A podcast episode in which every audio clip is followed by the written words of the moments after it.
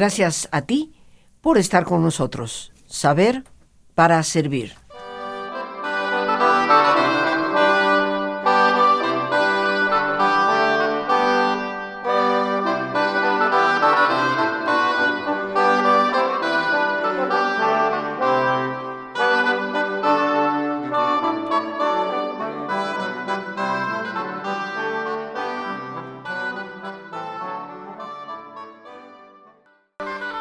Escuchando, queridos amigos, música del Renacimiento. Y fue más o menos por aquellas épocas, un poco antes inclusive, donde se inicia este gusto por parte de algunas personas de coleccionar cosas.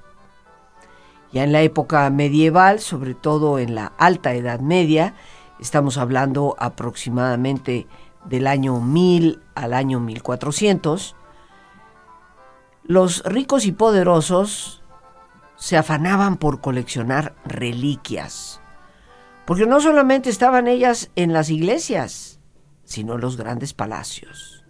Se les consideraba prácticamente una especie de amuleto. Y de ahí se fueron haciendo diversas colecciones de diversos objetos, no solo reliquias, para posteriormente, con el tiempo y la paciencia, llegar a conformar lo que tú y yo conocemos como museos. Hoy, queridos amigos, dedicaremos nuestro jueves cultural a los museos y hemos titulado al programa Museos y Cultura. ¿Qué tanto impacto tienen los museos en la cultura personal de cada uno de nosotros? Solemos pensar que la música clásica, la apreciación de la pintura, la gran literatura, requiere de una preparación muy tediosa y de haber tenido desde nuestra niñez ciertos factores a nuestro favor. Pero hemos descuidado una de las vías más accesibles para nosotros los mexicanos de adquirir cultura, a pesar de nuestra condición que desde tal vez la etapa más primaria educativa puede haber sido limitada. Porque los museos nos dan cultura, con tan solo visitarlos. Y por eso aquí queremos promover que tú y yo hagamos una afición de vida. El que no pase un mes del año sin que tú y yo hayamos visitado un museo. Y recuerda, la Ciudad de México es la ciudad con mayor cantidad de museos en el mundo. Casi, casi no nos la creemos. Sí, ciertamente que hay hasta museos de figuritas de papel, pero hay y tenemos la opción de ir conociendo diversas manifestaciones del arte y qué pasa en nosotros, en nuestro cerebro, a través de la observación de las grandes colecciones en los museos, museos y cultura.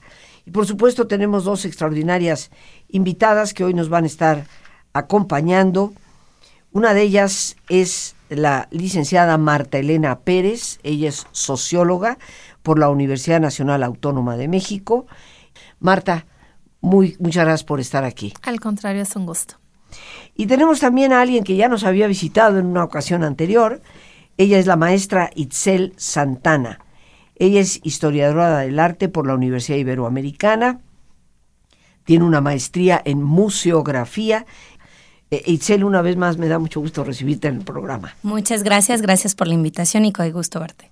Y bueno, como habíamos platicado un poquito antes de entrar al aire, eh, me gustaría que dedicáramos un poco esta, esta primerísima sección del programa a lo que ha sido la historia de los museos, cómo se inician y cuándo es que se vienen a concretar como hoy los conocemos. Bueno, pues creo que diste una introducción increíble sobre qué es cultura y sobre museos. ¿Y cuándo inicia esto? Inicia cuando el ser humano o el hombre quiere rodearse de cosas, cuando se le tiene apego a algo, ¿no? A mí me puede gustar mucho una taza, me puede gustar mucho una vasija y a partir de eso puedo iniciar el coleccionismo o un coleccionismo que a mí me interese. Entonces, em, la historia de los museos data desde la antigüedad, pero básicamente a finales del siglo XVII-XVIII se da un, un fenómeno que se llaman los gabinetes de curiosidades. Los gabinetes de curiosidades es que una persona, en este caso personas adineradas, reunían o coleccionaban distintos objetos. En el gabinete de curiosidades se tenía lo bello, lo raro y lo estético. Entonces, en este sentido, el coleccionismo se empieza a dar prácticamente en, Europa con la conjunción de diferentes objetos. Entonces, al asistir a estos gabinetes o estas colecciones privadas que se tenían en los palacios, entonces no era abierta al público, era abierta únicamente a las personas allegadas a este, a este coleccionista. Y las colecciones podían variar, ¿no? Podían ser de objetos naturales, podían ser de grabados, podían ser objetos de usos religiosos o de uso civil. Pero entonces la idea del coleccionismo es, es bastante antigua, ¿no? pero principalmente, como, como está documentado, en el siglo XVIII se da. Em, el coleccionismo, como, como lo mencioné, es de gente adinerada que la tenían en sus palacios y lo tenían sumamente bien acomodado. Tú, al momento, por ejemplo, pensemos, al momento de coleccionar algo, ¿por qué te gusta? ¿Te gusta el material? ¿Te gustan las formas? ¿Te gusta el artista? ¿Te gusta la artesanía? ¿Qué es lo que te da? Entonces, estas personas lo que hacían es una acumulación de objetos, pero a partir de eso los registraban, sabían cuánto les había costado, los tenían eh, puestos de una manera, que actualmente lo podemos decir, de una manera eh, adecuada, con una temperatura adecuada. Ya en el siglo XIX eh, se empiezan a abrir los museos. Entonces todas estas personas que hacían colecciones privadas las donan al Estado y uno de los primeros museos que abre sus puertas a, al público es, por ejemplo, el Museo Louvre en, París, que, está conformado de varias colecciones privadas, pero las abre durante el siglo XIX ya al público.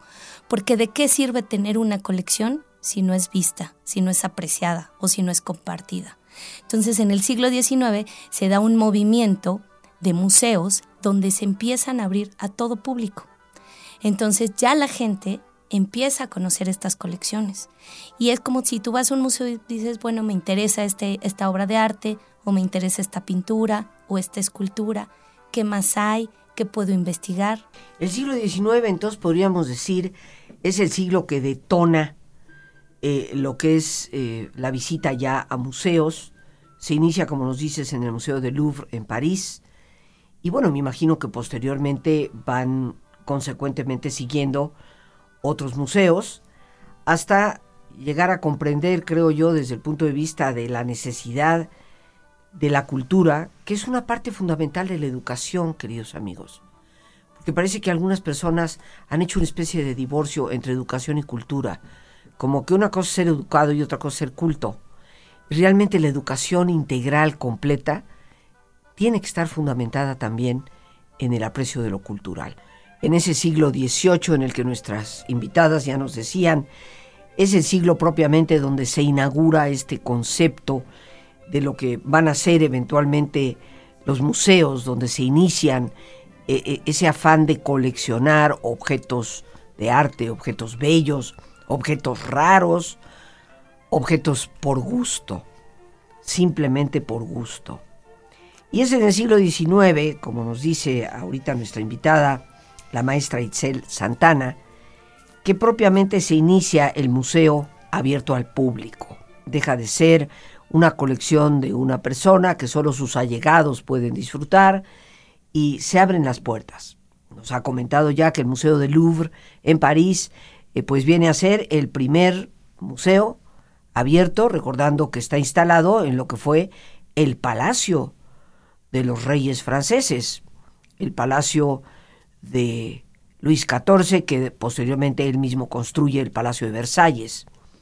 Y nos encontramos ahí con una dispersión de este movimiento que va a dar lugar a los grandes museos en Europa que seguramente hemos oído mencionar, el Gran Museo Británico, los museos del Vaticano, el Museo del Prado en, en España y tantos otros museos de riquísimas colecciones en el viejo continente.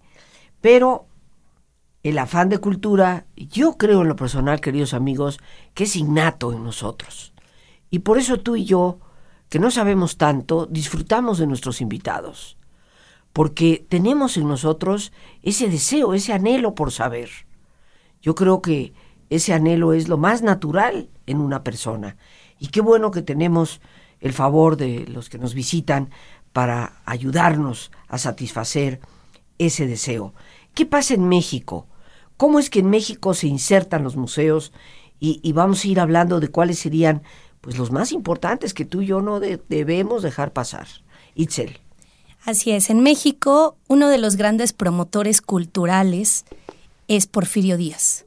Entonces, durante el siglo XIX y principios del XX, Porfirio Díaz como promotor cultural y en este afán de afrancesar nuestro país, es el que da inicio a, los movimientos culturales para eh, promover museos. Y uno de los primeros museos que se funda es el Museo de Culturas, que se encuentra en la calle de Moneda, y que después esa colección pasa a formar parte del Museo Nacional de Antropología e Historia. En, el, en los años 50 y 60 ¿no? se da un boom en los museos y es cuando se hace la fundación de los museos como los conocemos el día de hoy. A ver, pero de Porfirio Díaz a finales del 19, inicios del 20, lo que se da es únicamente ese primer museo. Ese primer museo como museo tal cual. Museo Nacional. Después se da el movimiento de la revolución, ¿no? La revolución mexicana, y entonces hay un, eh, un declive en la cuestión cultural como institución de museos. Movimientos artísticos los hay, por supuesto, los movimientos, por ejemplo, de Diego Rivera, del muralismo, de Siqueiros, etcétera. Pero como institución, la, institución museística, hablando así, se vuelve a rescatar mucho con el tema de, obviamente, de Antonio Caso, descubrimientos eh, eh, de zonas arqueológicas.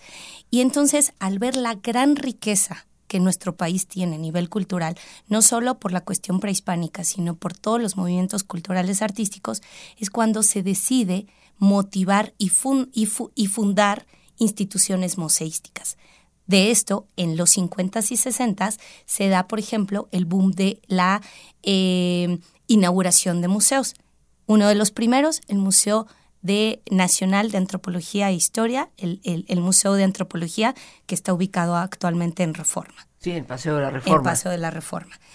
Después el Museo de Arte Moderno, ¿no? Que también está en Reforma. Entonces, se empieza a dar un... Em, una eh, apertura hacia estas instituciones y además el gobierno empieza a apoyar a estas instituciones. Se hacen estos grandes museos, se busca arquitectos importantísimos para, para que creen estas, estas construcciones y ahí depositar, ¿no? Muchas veces se dice, un museo es un depositario de colecciones, así es, pero lo importante es que esas colecciones hablen que sean visitadas. Entonces, eh, en México están divididos, eh, tenemos diferentes tipos de museos. Los museos nacionales, los museos regionales y los museos comunitarios. Por ejemplo, un museo nacional es un Museo Nacional de Antropología. El Museo Nacional de Arte, que se encuentra ubicado en Tacuba. Entonces tenemos diferentes tipos de museos nacionales. Después tenemos un museo regional. Por ejemplo, Tepozotlán es un museo de la región. ¿De qué? Es decir, de la región del Estado de México con colección virreinal, pero que también participa el, Distrito Federal. Esos son los museos regionales. Después están, por ejemplo, los museos comunitarios. Por ejemplo, eh, los museos comunitarios muy bien posicionados en nuestro país son los museos de Oaxaca. ¿no? Un museo comunitario, ¿qué nos dice el nombre? Pues lo hace la comunidad. Es para la comunidad y es eh, regido por la misma comunidad. Entonces, por ejemplo, en, en, Oaxaca, en la zona de Teotitlán del Valle, hay museos comunitarios muy importantes, donde la misma comunidad aporta la colección que va a ser exhibida. La misma comunidad participa en las decisiones de ese museo. Como el Museo del Barro Negro, por decir. Así es, exactamente. Ese es un museo comunitario. Ese es un museo comunitario. ¿no? eh, durante el aproximadamente por los 60, 70 a nivel mundial se da el movimiento de la famosa nueva museología.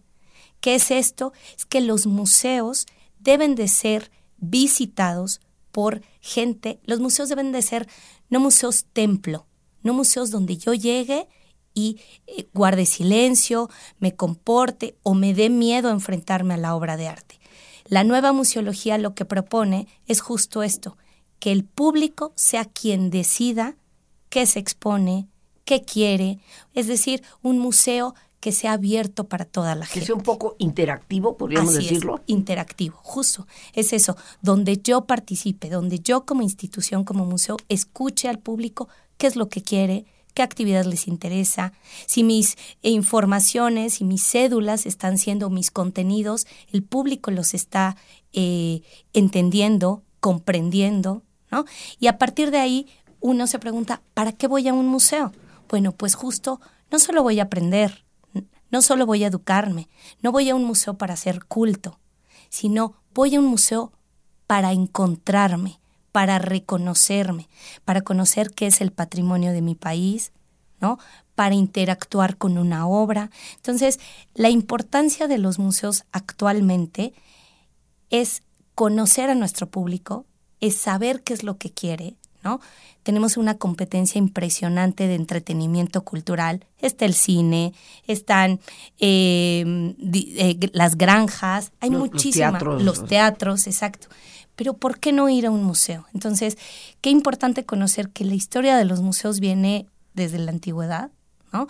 Desde el hecho desde que el primer hombre, al guardar una vasija, al guardar una lanza, ¿no? Los museos nos hablan de eso, los museos nos hablan de quiénes somos, quiénes éramos y qué queremos ser.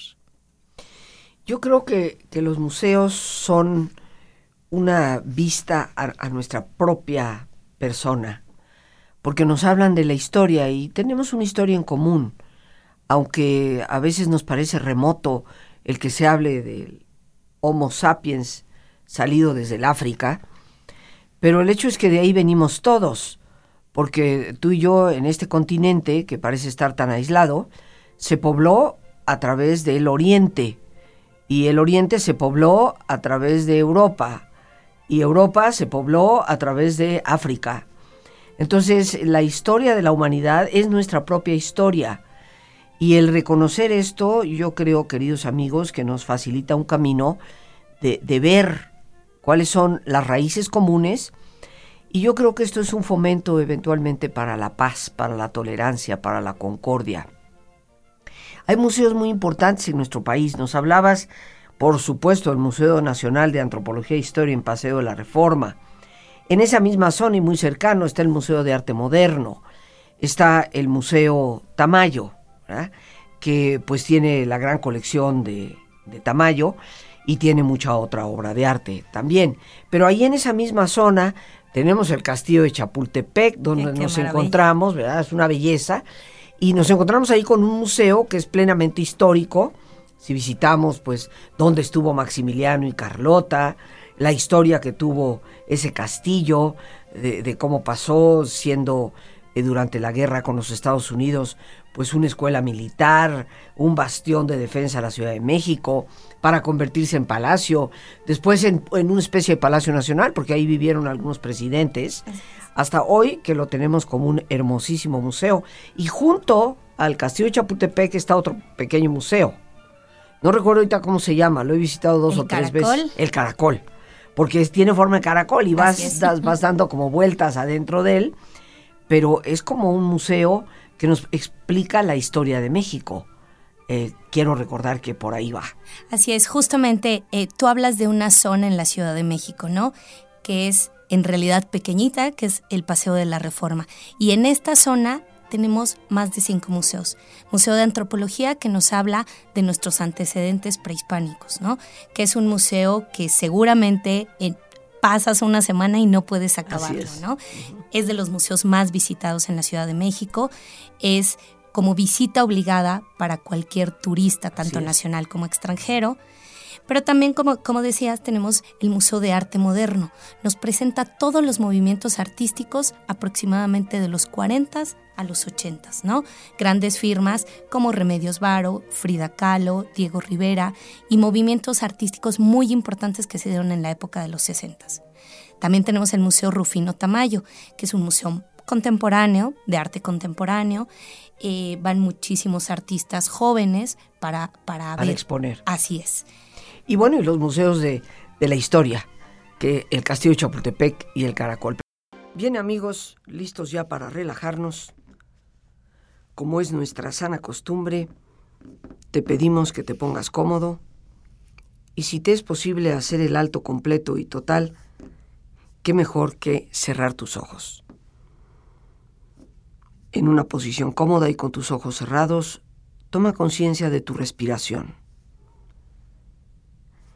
Siente el entrar y el salir del aire en tu cuerpo e imagina cómo al inhalar, así como llevas oxígeno a tus células, inhalas también serenidad para tu mente. Al exhalar, así como tu cuerpo se libera de toxinas, imagina que tu mente se libera en ese aire que exhalas de todas las presiones y todas las tensiones. Respira profundamente. Y concentra tu atención en tu cuero cabelludo. Relaja todos los músculos que cubren tu cabeza.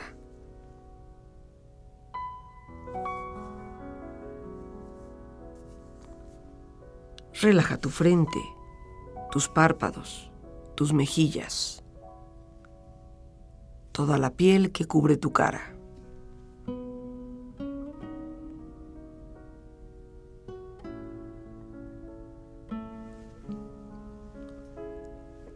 Relaja tu cuello y tu garganta. Siente su flexibilidad, equilibrio, balance.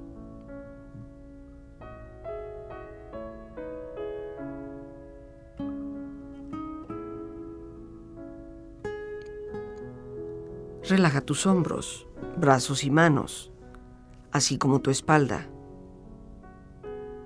Siente una agradable sensación que relaja todos los músculos en estas partes de tu cuerpo.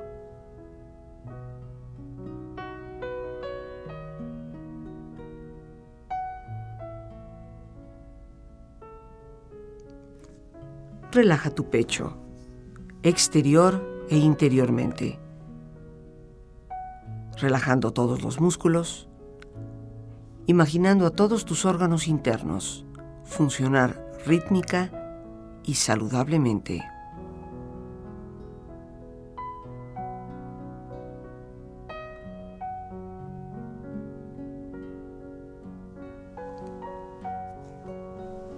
Relaja tu abdomen, exterior e interiormente.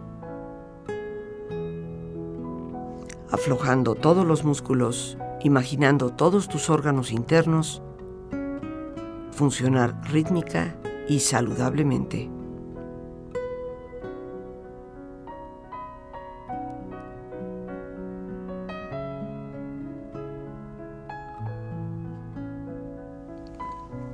Relaja tus muslos, tus rodillas. Siente la piel, la vibración de la piel en estas partes de tu cuerpo.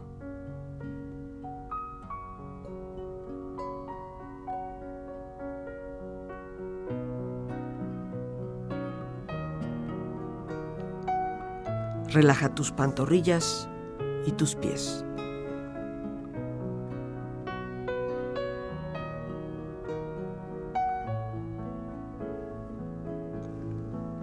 Con tu cuerpo profundamente relajado, proyecta en tu mente la imagen de un lugar ideal para descansar. Imagina los colores, los sonidos, los aromas es un lugar de belleza y de paz. Siente estar ahí y disfrútalo.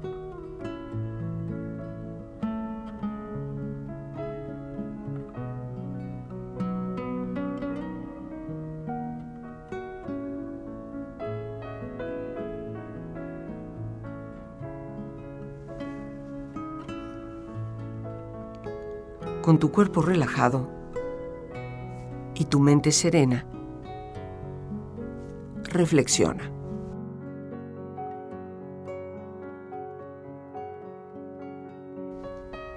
El arte es la forma de expresar lo que no podemos con palabras o con actos.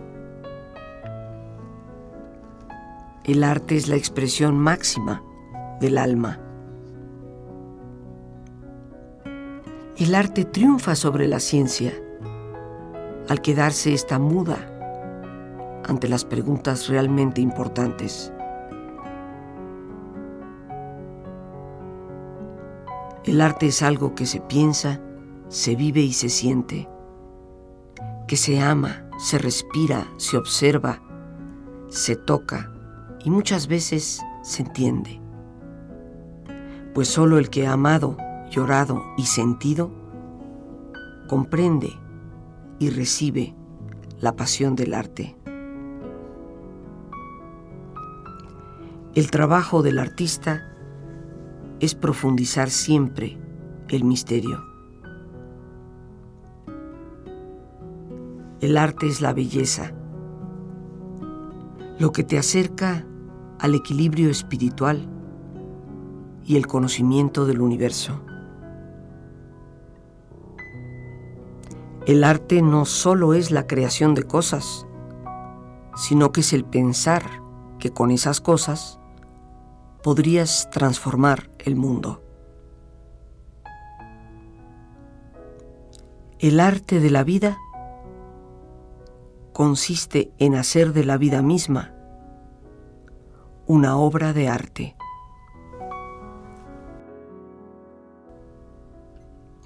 Respira profundamente. Relájate bien. Y con esta experiencia empieza lentamente a estirarte. Brazos, manos, piernas y pies, haciendo que tu cuerpo retome su nivel de actividad hasta lentamente abrir tus ojos. Ojos abiertos, bien despierto, muy a gusto, bien descansado y en perfecto estado de salud, sintiéndote mejor que antes.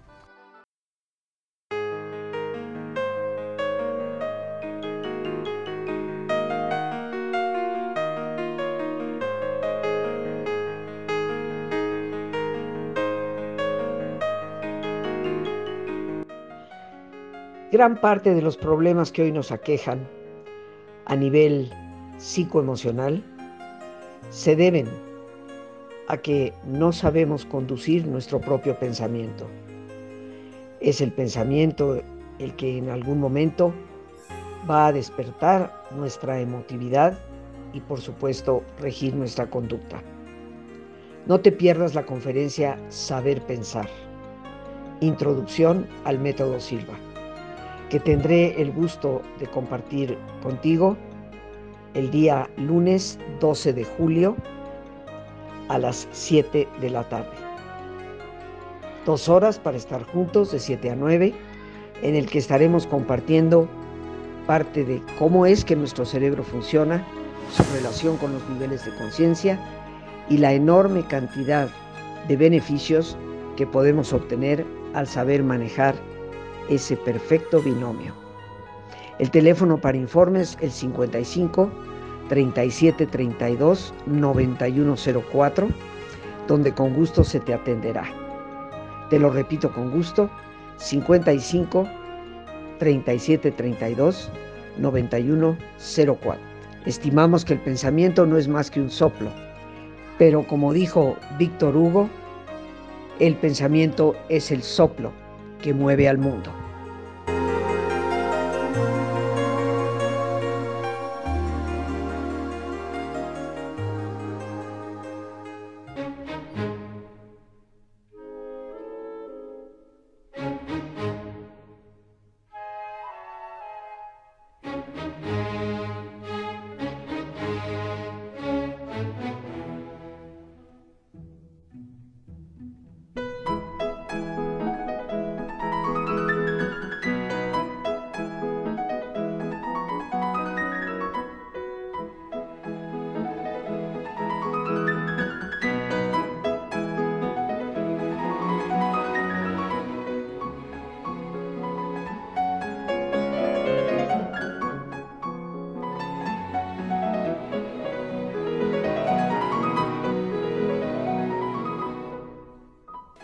Estamos escuchando de Federico Chopin este gran representante de lo que ya fue la música de la época romántica, siglo XIX, Fondo Vivace es la melodía que hemos seleccionado y aquí continuamos, queridos amigos, en este programa que hemos dedicado museos y cultura. Los antiguos griegos decían que había tres valores fundamentales en la vida la bondad, la verdad y la belleza.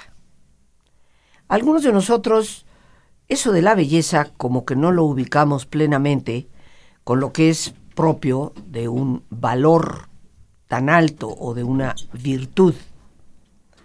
Sin embargo, queridos amigos, tiene mucho que ver con valores y virtudes. Todos podemos entender la importancia de la bondad, sin ella no habría compasión, no habría solidaridad. Todos podemos encontrar la importancia de la verdad. Sin ella no habría honestidad, no habría justicia. Pero ¿qué es la belleza? Y la belleza tiene que ver con el equilibrio, queridos amigos, con la armonía. Tiene que ver con ese proceso interior de la estética, de apreciar lo verdaderamente bello. Tal vez uno de los graves problemas que enfrenta nuestra sociedad hoy en día es que hemos perdido en gran parte el sentido de la estética. Parece que empezamos a admirar cosas que son francamente feas. Esto lo vemos en la moda, lo vemos en los cortes de pelo, lo vemos en un sinfín de cosas a nuestro alrededor, donde no podemos considerar que lo que estamos viendo es bello. ¿Qué es lo que nos puede ayudar a conceptualizar la belleza? Pues precisamente en parte son los museos. Cada vez que tú visitas un museo y ves, por ejemplo, pintura, esa pintura que sabemos tiene equilibrio, tiene balance, tiene claros oscuros, tiene espacios en proporciones adecuadas, tu cerebro está recibiendo esa información y va captando una manera de ver las cosas, una manera de presentar las cosas.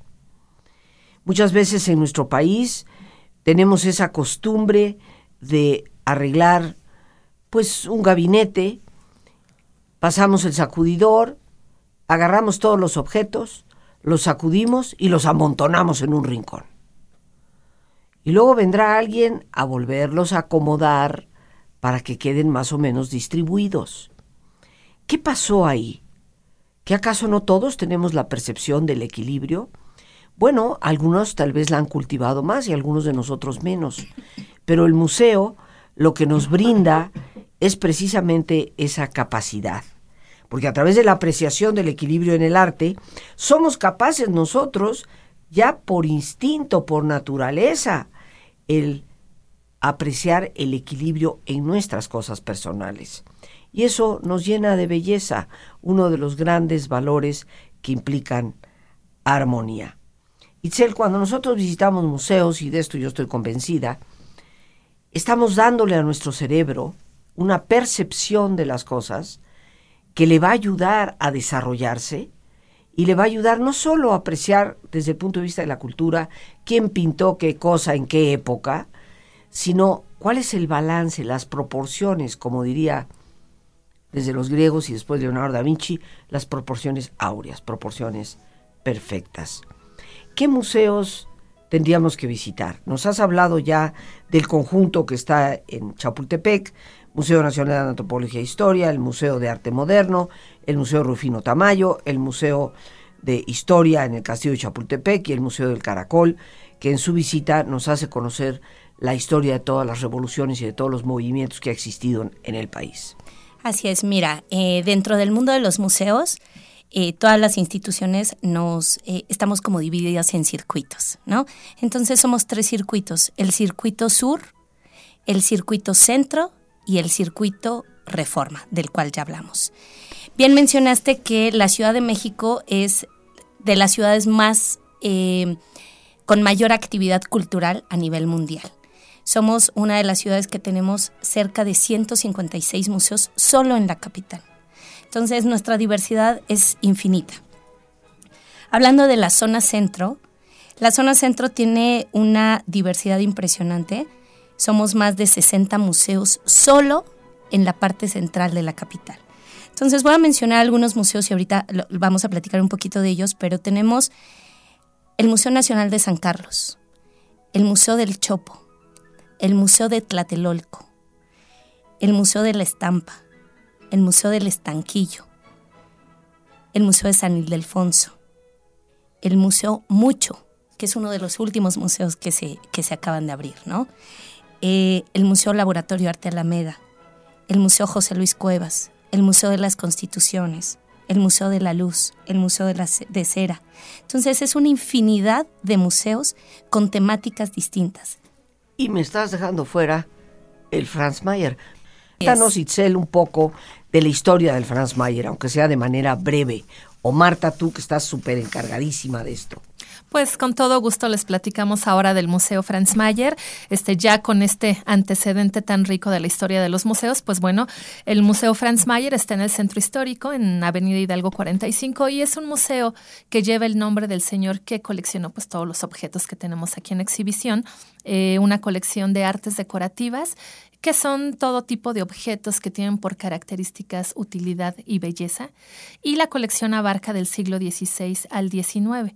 Eh, nuestra colección está conformada por distintos géneros, como son la platería, la cerámica, pintura, textiles, en fin, una, colección muy rica y eh, que nos permite hacer como una lectura de estilos artísticos, de modas, de influencias, de intercambios comerciales, todo ello ejemplo eh, de la huella del hombre a través de la creación de objetos. Eh, nuestra colección, el Museo Franz Mayer, como te digo, además de, mostrar al público este importante acervo, pues también eh, cuenta con una, una propuesta cultural muy interesante, muy rica, que permite a todo tipo de público pues acercarse a conocer la colección y pues un poco retomando lo que platicábamos hace un momento, que el museo, en este caso, pues es un museo no basado únicamente en, en el objeto, no en la contemplación, sino en generar en el público que nos visita experiencias de disfrute, de aprendizaje, de encuentro, de reflexión, de crítica, de comprensión eh, de la sociedad, eh, de entender cómo la cultura, el arte y la interacción que hacemos eh, nosotros con ello, pues nos permite de verdad desde hacer sentido de ciudadanía, de construir pues juntos un, pues una sociedad como más saludable. ¿no? Todo eso que es el museo. El y el Museo Franz Mayer nos ofrece una colección de objetos y unos muebles maravillosos, maravillosos. Eh, eh, tiene una colección de cerámica estupenda, la colección de plata, todos los objetos, eh, pues tanto de la vida cotidiana como de los altares, ¿no? Donde estamos hablando de la época virreinal, eh, plata no solamente hecha y labrada aquí en México, sino algunos objetos muy valiosos que son platería traída de otros países, ¿no? Alemania trabajaba muy bien la plata en aquel entonces. Tenemos pues entonces una invitación verdaderamente abierta, queridos amigos, para recordar que museos y cultura van de la mano. Si tú quieres que tus hijos desarrollen el gusto por lo bello, si tú quieres que tus hijos desarrollen el gusto por la lectura, si quieres que tus hijos desarrollen el gusto por enterarse de las cosas que les dan cultura y que les abrirán puertas para el futuro, ponte ya en tus planes visitar museos. Para muchos padres de familia que lo dicen, ¿y qué hago con los niños aquí? No, no los encierres en la casa que está lloviendo, no te preocupes, llévatelos a los museos. Y aunque sean en visitas tal vez más aceleradas que las de un adulto, ciertamente podrás apreciar y darles una herencia. Yo siempre les agradeceré a mis padres que se tomaron el tiempo de llevarme a cuanto museo había a la vuelta de la esquina y más allá por cualquier rumbo al que viajáramos.